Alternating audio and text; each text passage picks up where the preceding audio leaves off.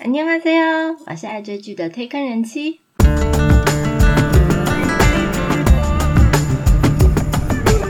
欢迎大家来听我说句话，跟着我一起掉入无止境的追剧人生吧。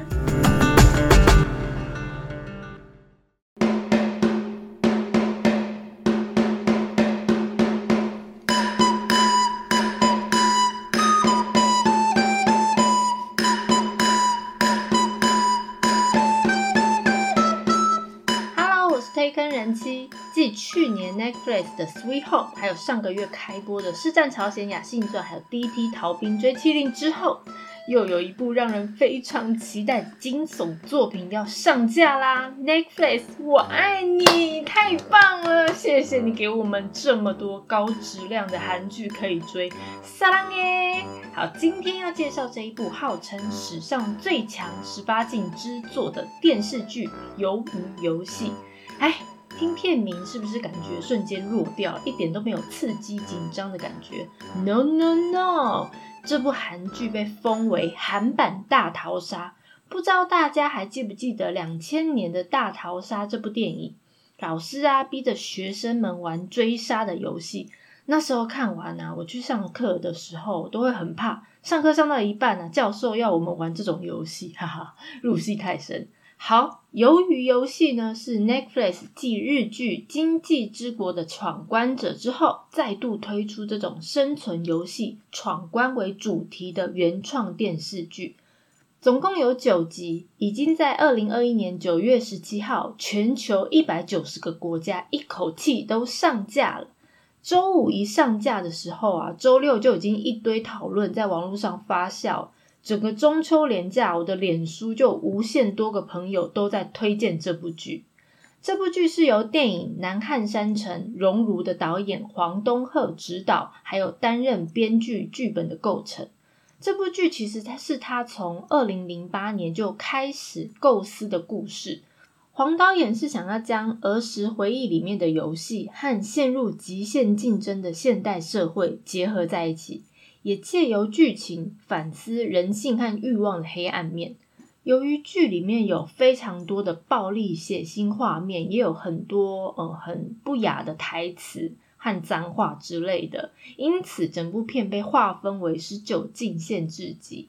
因为导演他想要让剧情是在游乐园里面玩竞技闯关游戏的风格，所以整个剧情里面就会引用一些大量的鲜艳单纯的配色。还有一些不明意义的符号来营造这种诡异的氛围。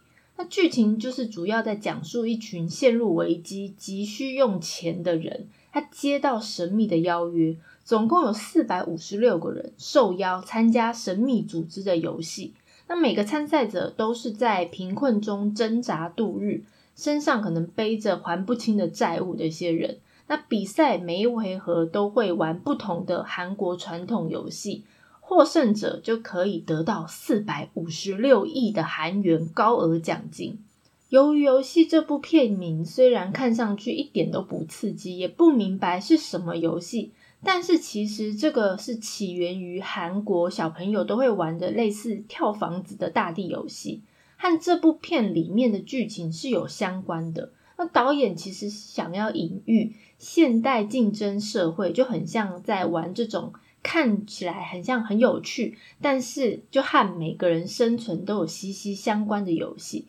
那由于游戏呢，韩国它是叫 o j i n o n o l i 那类似以前台湾的跳房子，那不过规则就是完全不一样，算是我们跳房子游戏的攻守进阶版。因为游戏的时候啊，地上的图案是由圆形、三角形还有四边形组成，就。看起来很像鱿鱼的界限而得名的。那韩国的游戏规则是说，小朋友他要分为攻击方还有防守方两队，然后互相的攻击。攻击方要从正方形的地方开始出发，然后必须经过中间的部分，目标是不可以超出整个范围界限，然后抵达圆形和三角形的一个交界处。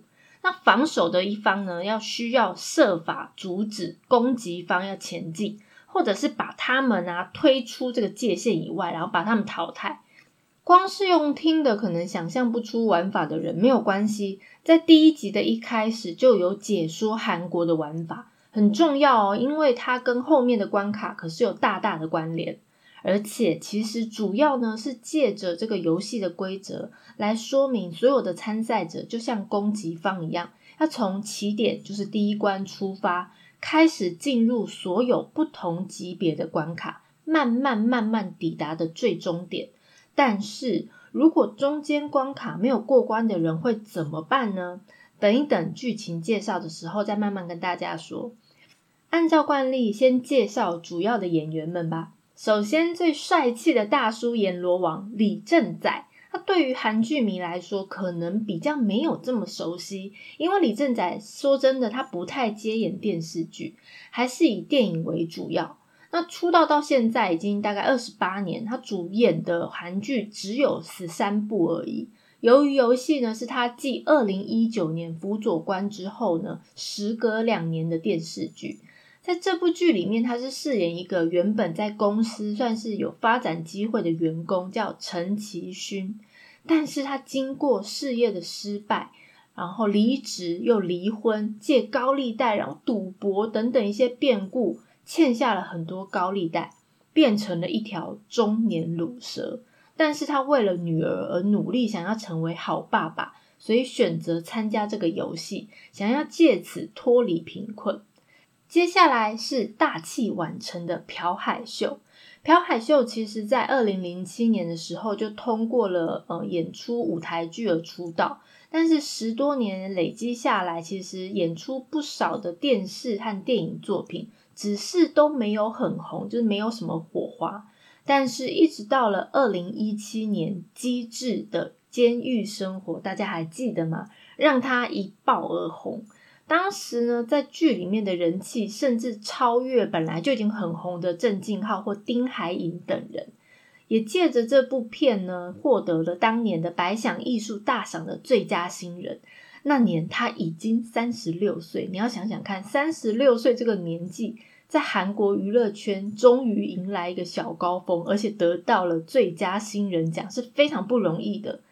后来开始走红了之后啊，朴海秀算是获得了蛮多呃演出的机会，电影的导演啊也纷纷向他招手。那二零一九年，他凭着犯罪电影。量子物理学，他获得了电影青龙赏的最佳新人男演员。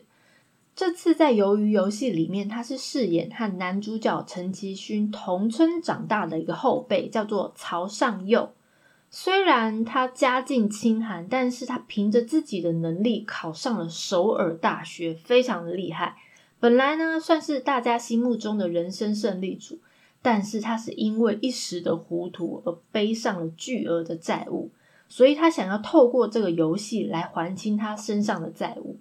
导演其实，在媒体采访的时候有表示，两位男主角陈其勋和朝尚佑，他们是在同一个村子里面长大，一起长大的邻居，所以一起度过了最单纯美好的童年。但长大分道扬镳之后，却过着截然不同的生活，却又在死胡同里面重逢。在整个闯关过程里面，陷入选择还有人性的考验。那两个人到底能不能互相信任，生存到最后，还是互相猜忌呢？这应该就是本片最大的看点。特别介绍，虽然不是超级大帅哥，但他笑起来却魅力十足的新生代演员魏和俊。模特儿出身的他，在二零一二年以微电影《他们的和平》出道。那陆陆续续也出演了一些电影，但是实在是就是没有什么名。一直到二零一八年，他出演韩国恐怖电影《鬼病院灵异直播》，还有韩剧《经常请吃饭的漂亮姐姐》里面，他是饰演孙艺珍的弟弟而备受瞩目。魏和俊在这次戏里面是饰演一个偷偷潜入这个生存游戏的警察，叫黄俊浩。那他伪装成管理阶级的人，还要寻找哥哥失踪的下落。还有，本来一个非常期待他客串，而且一直猜他到底会演什么的国有才男神孔刘，在开播之前有非常多新闻稿都故意只公布孔刘会来客串哦，也不说他在戏里面是演什么角色，整个非常的神秘。可是他居然真的是来客串的，唉，有点小失望。But 别担心，有一个非常神秘的角色让我很惊喜。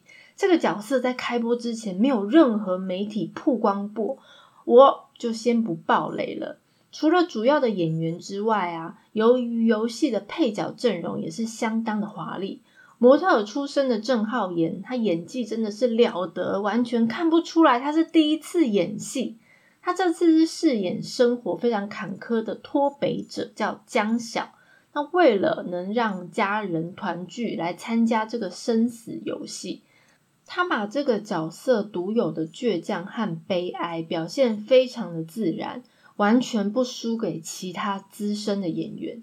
另外还有韩剧《怪物》里面的那个大坏蛋，他依然是饰演坏蛋的角色，叫许成泰。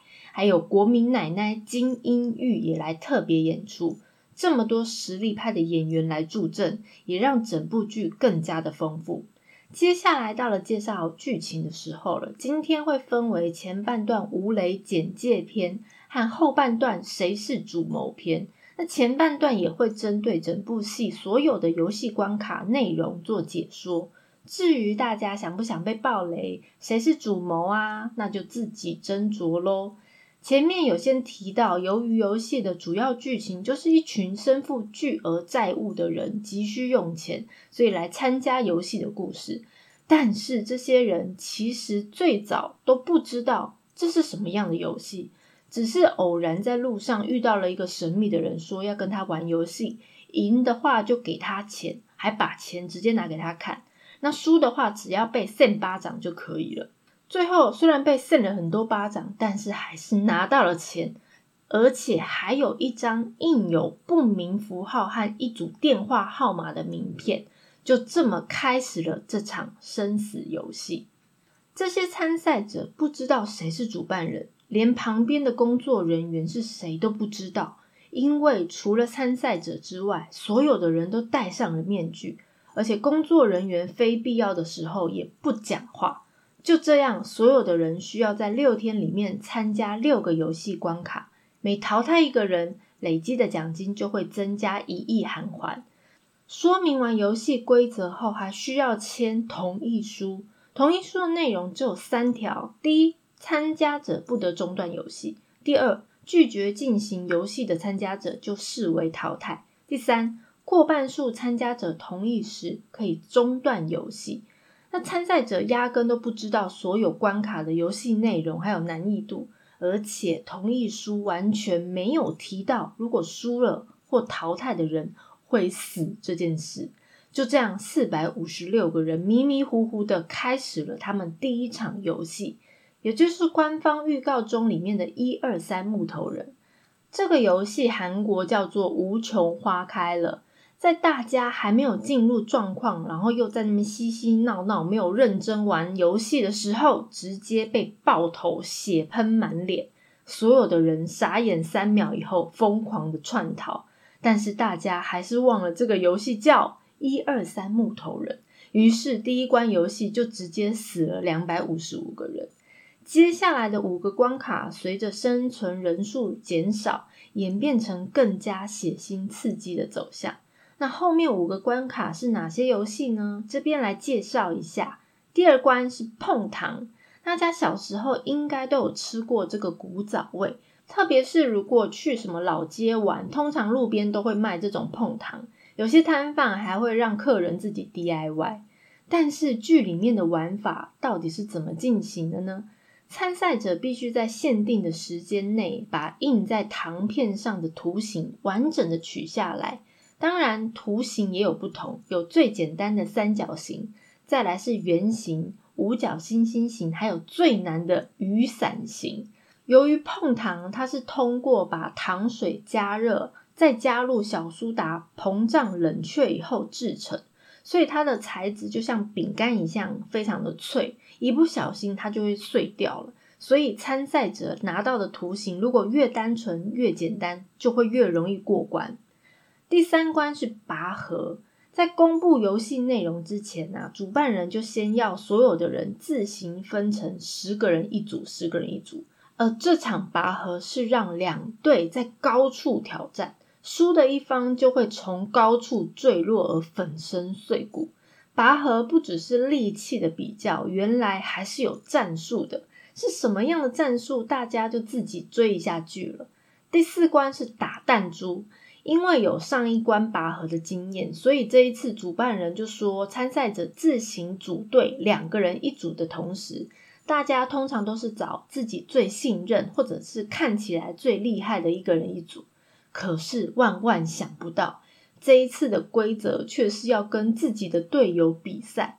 你可以用任何方式都可以，只要先把对方手上的十颗弹珠赢到手的人就获胜了。这一关真的算是考验人性的一刻，有好几组的对决过程让人非常的纠结。第五关是过垫脚石桥，这个桥是玻璃做成的，每一排都有两块玻璃，一块是强化玻璃，一块是一般的玻璃。在剩下参赛者都不知情的情况下，分配好先后顺序。他们必须在指定的时间里面依序猜测哪一块是踩上去不会破掉的强化玻璃，然后安全的通过桥。当然，这个桥的高度也是吓死人的高，所以你一个不小心选到了一般玻璃，你可能就直接到地面上领便当，跟你说拜拜。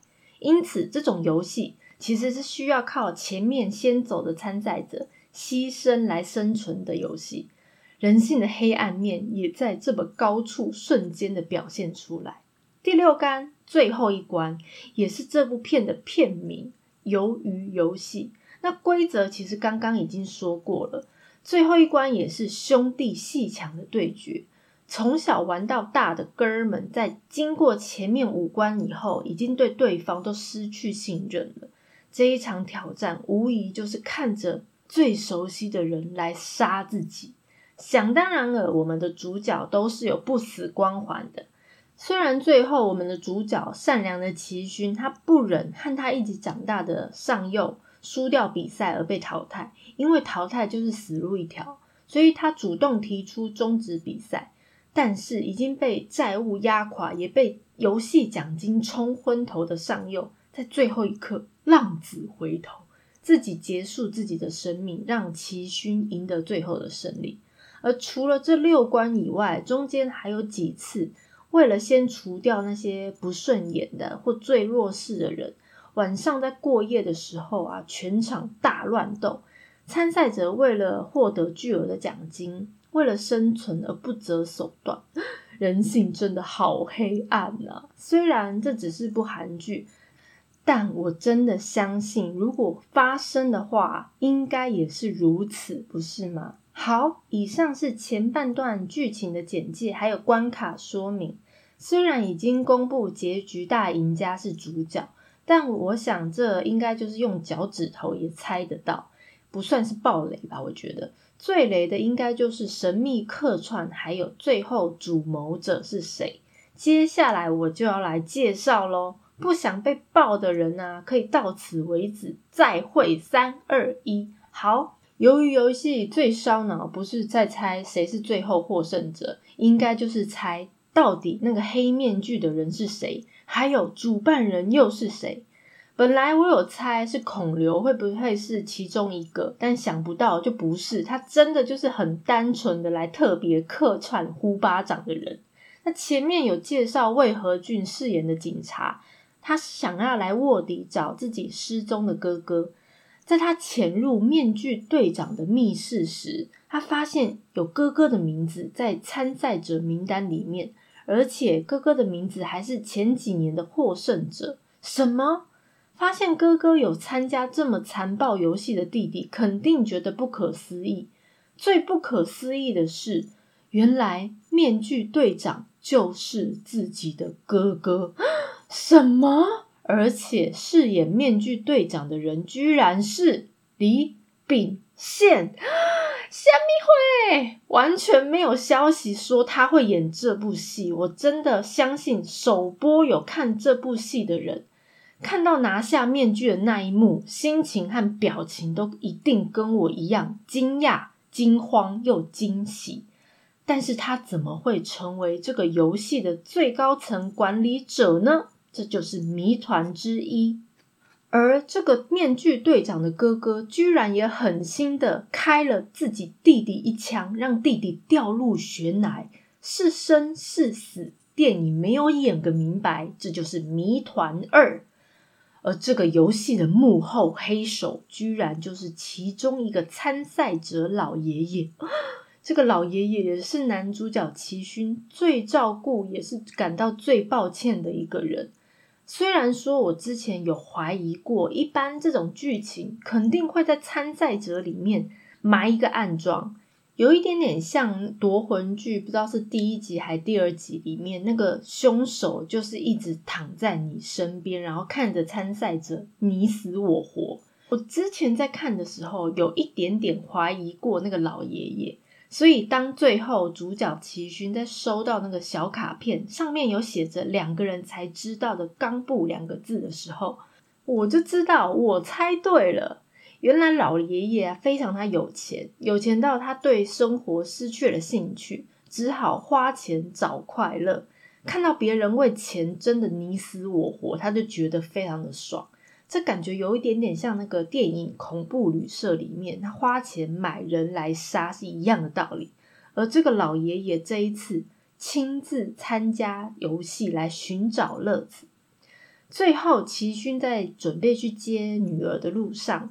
又看到在呼人家巴掌的孔刘还在呼巴掌，表示这个背后还是有人持续的进行游戏，不是说主办者老爷爷死掉了以后就停止了。那么背后是什么样的神秘团体呢？这就是谜团三。这么多谜团来铺梗，所以第二季到底什么时候开拍开播呢？虽然根本还没有公布有没有第二季。但是这个结局就是摆明着所有的谜团都放在后面说。那如果演成这样还不继续开拍第二季，那么就会变成了信号的遗憾了，对不对？爆完雷之后，我人奇想要说说自己的感想。本来呢，我就是很喜欢看这种片，那加上这部片，虽然要猜一下背后主谋是谁，但是不会像其他的悬疑片那么烧脑。不管是电影或是日剧、韩剧什么的，那这种为了达成某个目标而被迫做一些关乎生死，或者是要付出庞大代价的挑战，都是非常常见的题材。所以在开播之前，很多人都说，由于游戏是韩版的大逃杀，又或者是开播之后，有人都说这是抄袭电影，呃，要听神明的话，或者是经济之国的闯关者。还有饥饿游戏等等，我都觉得大家有点大惊小怪。对于喜欢这种血腥暴力的爽片，我是非常推荐这部戏。虽然这一季的谜团都留着后面再演，但是如果你不去计较这个谜团到底要不要解开的话，由于游戏是非常完整也很丰富的电视剧，值得你一看。如果大家对于介绍的内容有什么想法，或想要了解哪一部韩剧，都欢迎大家来告诉我哦。今天没有片尾曲，因为这部剧的原声带基本上都算是配乐，所以如果想听的朋友可以上 YouTube 自己搜寻。我是推坑人妻，一起掉入无止境的追剧人生吧，下次见。